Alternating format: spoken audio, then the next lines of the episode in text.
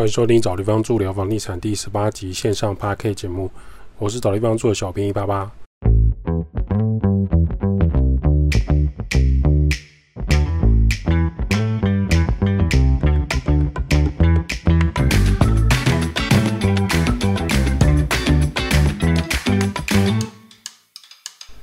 找地方住聊房地产，找地方住是一间老屋翻新租赁管理公司。我们服务项目有帮屋主代租代管理房子、包租代管服务、装潢设计工程、局部小工程协助、布置软装设计。有官官方网站 IG 赖连接，有相关服务可以写 email 或是加赖官方账号询问。找不到连接的人，请直接到官网拉到最下方就有赖的连接。有听众写信来，希望我们整理一下民间的声音，哪方面的声音呢？那就是关于居住正义这四个字。距离上次那个大游行已经有一段时间了，这个时候很适合来聊一聊，不要在热血脑冲第一个时间就跟大家在那边激辩讨论，而是沉淀思考以后，整理所有的看法跟观点，最终我们会有不同的声音。那这些声音呢，对我们有什么好处？那会奠定我们心中最后对于房地产的看法。我们认为这件事情很重要，每个人都应该有自己的观点，每个人都应该对于财商教育有基本的认识。从零岁到九十九岁，我们都需要住在一个房子里。那么，我们对于房地产有哪一些了解呢？这就是这个时代的优点，有很多管道可以来了解房地产。前一阵子有一个网红说，台湾现在的房价很合理。他的论点是，房产是很好的投资，好的金融商品价格自然会上升，这是自由市场，所以房价应该让它自由的发展。老实说，站在资本主义的立场来看，这句话没有错，价格是由市场跟供需来决定的。今天如果是一颗茶叶蛋忽然要卖一千块，相信买单的人不会很多，还是会有人买。那他可能是来炫耀，或是拍短影片、拍长影片的，这就是市场的价格跟需求问题。不过，台湾房价已经高到年轻人难以负担成家立业的状况，更不要说生小孩。过去三十年来的台湾，年薪百万是一个很高的指标。现在听起来，年薪百万买一个房价一千五百万到两千五百万的三房两厅，或是中南部的透天厝，请问这是一个轻松的生活支出负担吗？答案每个人见解可能不同，但数字上来看，肯定不轻松的。一千五百万或两千五百万。就算贷款八成，本利摊每个月很低吗？没有。如果家里祖先没有留好房屋土地的，这辈子很难翻身。这就是一个显而易见的台湾社会问题，真的无法忽略，不再注意这件事情。有网友的看法是，房价是否合理，是用房价除以收入的比例。台湾算出来平均是二十一，二十一是什么呢？换句话说，台湾双薪家庭不吃不喝二十一年才能买得起房。才能付清一间房子的所有的价格。最新的记录，台北市的数字金额高达三十五年。美国纽约薪水、旧金山薪水计算是十跟十二，而波特兰是七。欧洲薪资换算房价，如意大利米兰、法国巴黎、英国伦敦是十八到二十一左右。所以在这个情况下，台北市算是普遍老屋跟国际大城市比较起来，看起来不合理也不正常。这种情况下来谈居住争议，似乎还有一点遥远。其实台湾正在经历打房的过程，可是政府非常小心的打，考量的因素太多，选票、政治资金、家族之间的开心跟不开心，民众不希望自己手上的房子贬值，包含由基层到高层的公务员、大官都是。这种情况下，你要政府如何打房呢？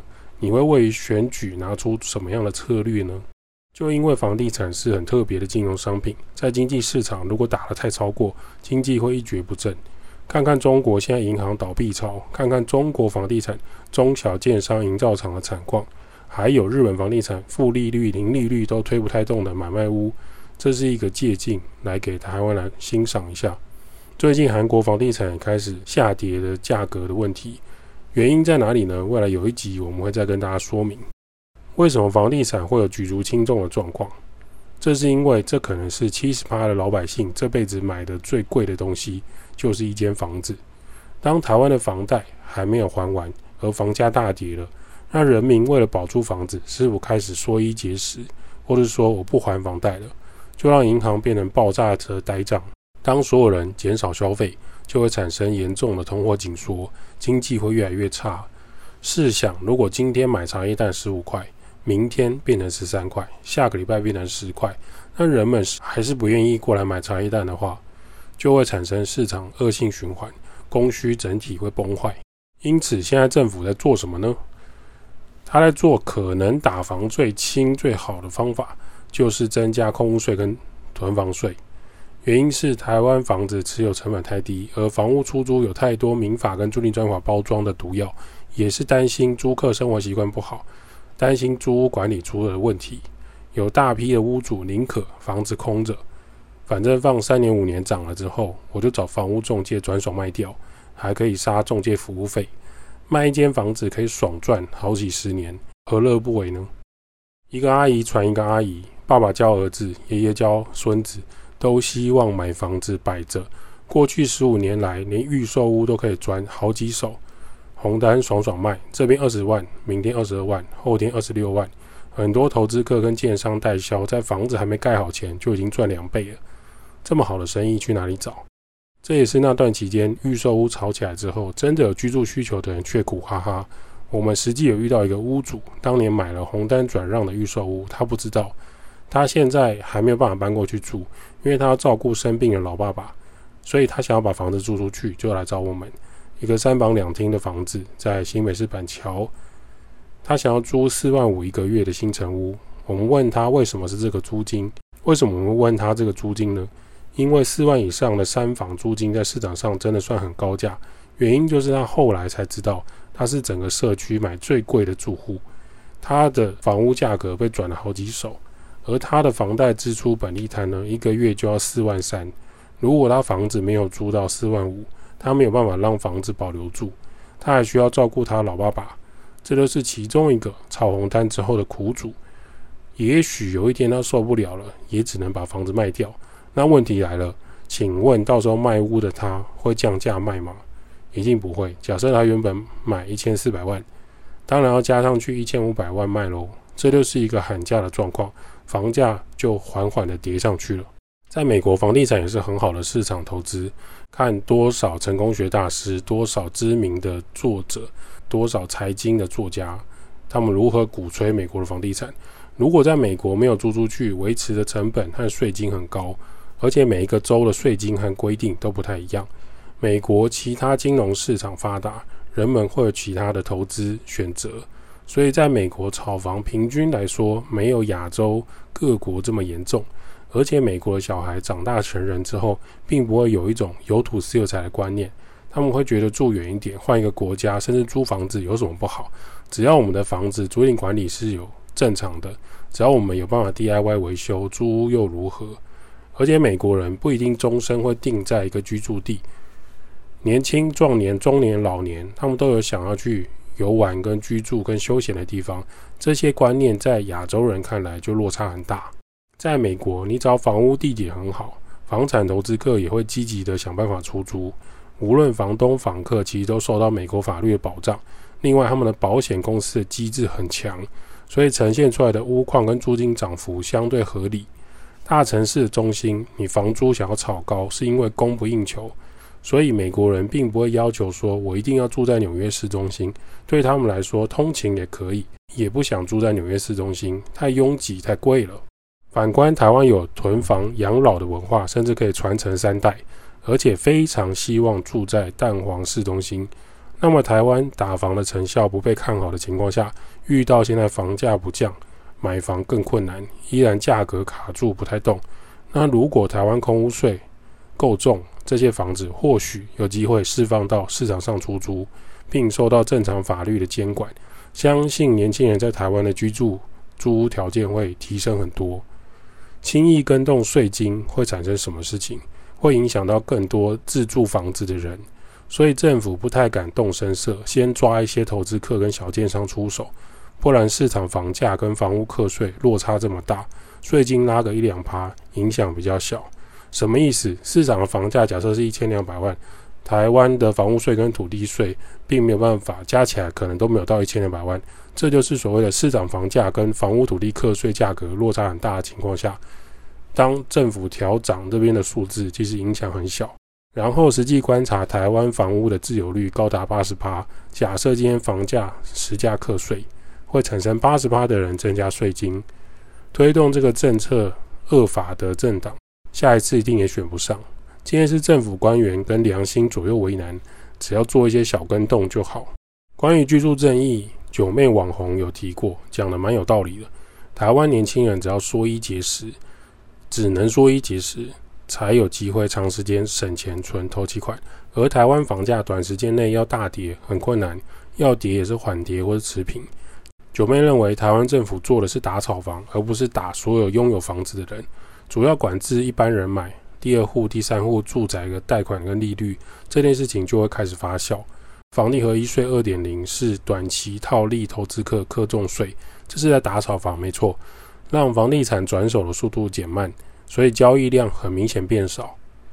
台湾房屋自有率八十八，代表台湾人超级爱买房，而没有房子的家族反而是少数。所以，就算你自己还没有房子，可是你爸妈有房，你爷爷奶奶有房，大多数人都有房，只是房屋落在什么样的地点。所以，如果政府铁了心积极打房，有八成的人会跟政府翻脸。而台湾是一个民主国家，是多数决。套一句某一个政治人物讲的话：“选举就是票多的赢，票少的输，怎么样都不会动到大多数人家族的利益。”那如果政府今天要硬干，为了年轻人要打房，房价在短时间大量下跌，会产生很多人遭到银行贷款断头，银行就会产生大量呆账，情况严重，银行就会倒闭。建筑业跟房地产业会产生大量的问题，那些拿着房地产借钱周转发薪水的企业都会倒闭，很多人在公司领薪水，过着安稳的生活，其实你都不知道背后的老板跟财团是拿的土地跟房地产融资借钱转投资赚钱才来发得出这些薪水的，很多人不了解，他以为他安居乐业，其实背后。跟房地产的挂钩是很大的，其中呢包含很多上市上柜公司，最后就会变成大型金融风暴。这也是为什么政府一方面打炒房，一方面摸头，让房价不要太夸张的泡沫，但也不可能让房价快速下跌。政府能做的就是让房价平缓、缓涨、缓跌，民众稍微声量小一点。我有在做事，你也看得到的这种心态。那关于公平正义的标语呢？居住正义的口号，其实它不具有关怀弱势的意涵，它比较像是一群既得利益者在抱怨社会的呼吁。有一群处境很富裕的人，责怪这个社会没有让他们拿到更多。例如说，家里本身就住在台北市大安区、中正区有房产的家族，出来抱怨自己的小孩没有办法在大安区再买一间房子。仿佛是让他们家族在大安区、中正区再买一间房子是应该的，或许会搬出自由竞争、优胜劣败之类的话术，看起来就是反对照护弱势的政策。其实政府最不应该把资源用在这些人身上，他们并不会说自己应该是自由竞争下被淘汰的人。现在看起来的公平正义，比较像是政府应该满足我的各种愿望，而是要由全民来买单。这世界确实有很多不公平，既得利益者往往还会用不买房就是不务实的观念流传下去。某方面来说，炒房的人真的只是建商吗？还是全民都在参与这个房地产游戏呢？如上面整理起来，其实居住正义不等于买房正义。要解决居住问题，唯一的解法是盖足够多的廉价社会住宅，像德国那样盖满满的社会集合住宅。由政府指派来管理，违规就记点。但德国有一派声音是写出文章来批评的，看法就是我们德国人努力创业、努力工作赚钱，为什么要缴这么高的税来照顾德国社会看来的弱势团体？我们一直拿钱去养这些软烂的人，他们缴的税少，对国家经济发展也不够。这样的政策真的是对的吗？其实，在德国也是有反对的声音。或许集合住宅。看起来是不伤害私有财产制的前提，让一部分人不用进入资本市场，弱肉强食，也能取得最低限度的基本居住权。但是凭什么？如果弱势的人越来越多，那怎么办？打房政策最多维持现有价格，不要再涨，就已经很好了。如同上面所整理的，政府不可能把房价打到骨折，爆发失业跟金融危机。一堆房贷缴不出来的百姓会出大事的。关于公平正义的看法，我们的看法是，如果要停留在共产阶级，人人都有均分，这不见得是好事情。有一个网友曾经也讲过，应该人人都月薪十万块，就天下太平了。事实上，资本主义社会不是这样运作的。当人们都月入十万，会摧毁目前资本主义建立好的系统运作。关于政府的下一步，我们可以观察房产后续的结果。我们认为买房自住没有问题，买房收租提供优质的租屋空间也很好。但是如果买房等资本利得上涨炒一波，可能这个阶段就需要再观察看看。找地方住，每个人需要找一个宿舍地方住，代租代管、包租代管、装修工程、布置设计。P a r k a s e 分享租屋投资房地产。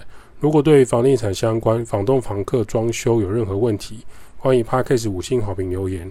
小编收集后会在节目上做 Q&A 分享喽。拜拜。